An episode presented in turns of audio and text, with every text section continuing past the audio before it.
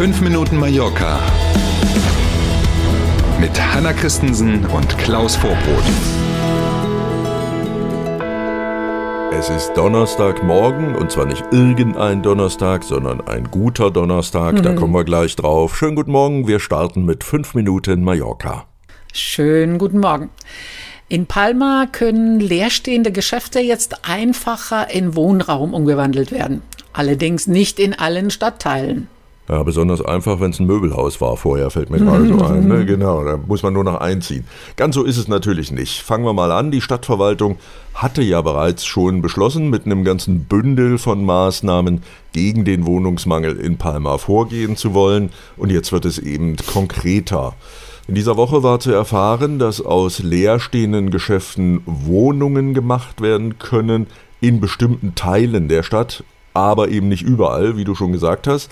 Ausgenommen zum Beispiel ist die komplette Altstadt von Palma und mhm. auch 19 der insgesamt 37 Stadtteile sind für diese Umbaumaßnahmen, für diese Umwidmungen nicht zugelassen. Meistens sind es Denkmalschutzgründe oder zum Beispiel die Lage in der ersten Meereslinie, also am Paseo Maritimo zum Beispiel ja. in Palma, würde das nicht gehen. Da gibt es unterschiedliche Gründe dann. Nach Angaben aus dem Rathaus Palma sollen durch diese Umwandlung bis zu 1500 neue Wohnungen in Palma entstehen. Hört sich viel an, ne? Klingt nach einer ja. großen Nummer, genauso ist es. Anderer Punkt aus diesem Maßnahmenpaket ist ja auch, dass in bestimmten Stadtteilen und Straßenzügen die Häuser nach oben ausgebaut werden dürfen, also zusätzliche Etagen drauf. Wollen wir mal sehen, auch dazu gibt es inzwischen konkrete Pläne.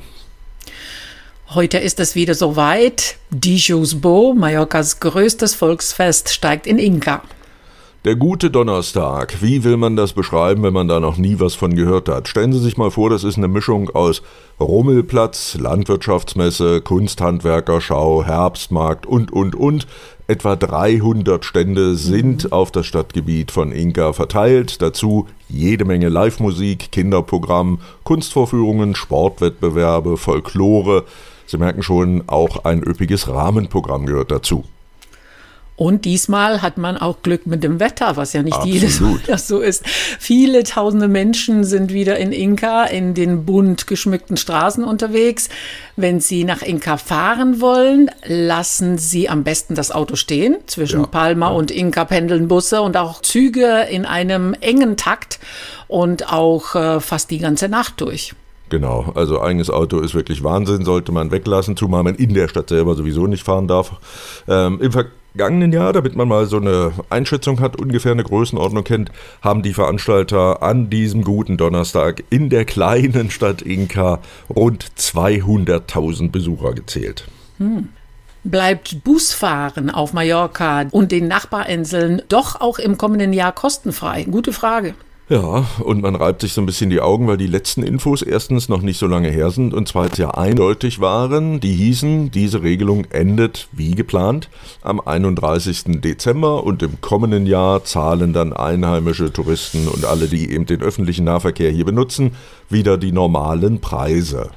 Jetzt allerdings meldet sich aktuell die Regierung der Balearen zu diesem Thema und kündigt ein Treffen von Regierungschefin Marga Prohens mit dem spanischen Ministerpräsidenten Pedro Sanchez zu diesem Thema an. Interessant. Hintergrund dürfte wohl sein, dass Pedro Sanchez der Regionalregierung der Kanarischen Inseln seine Zusage für weitere Finanzmittel gegeben hat, die auf den Kanaren einen kostenfreien Nahverkehr auch im kommenden Jahr möglich machen. Dann wollen wir auch.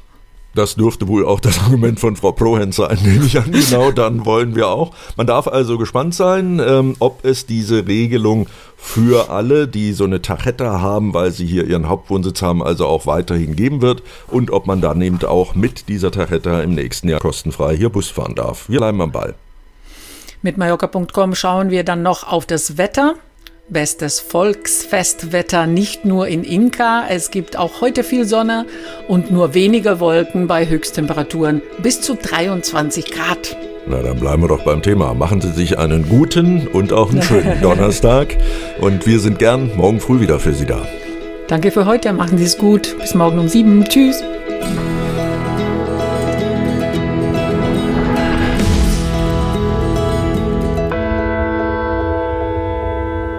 Hat Ihnen dieser Podcast gefallen?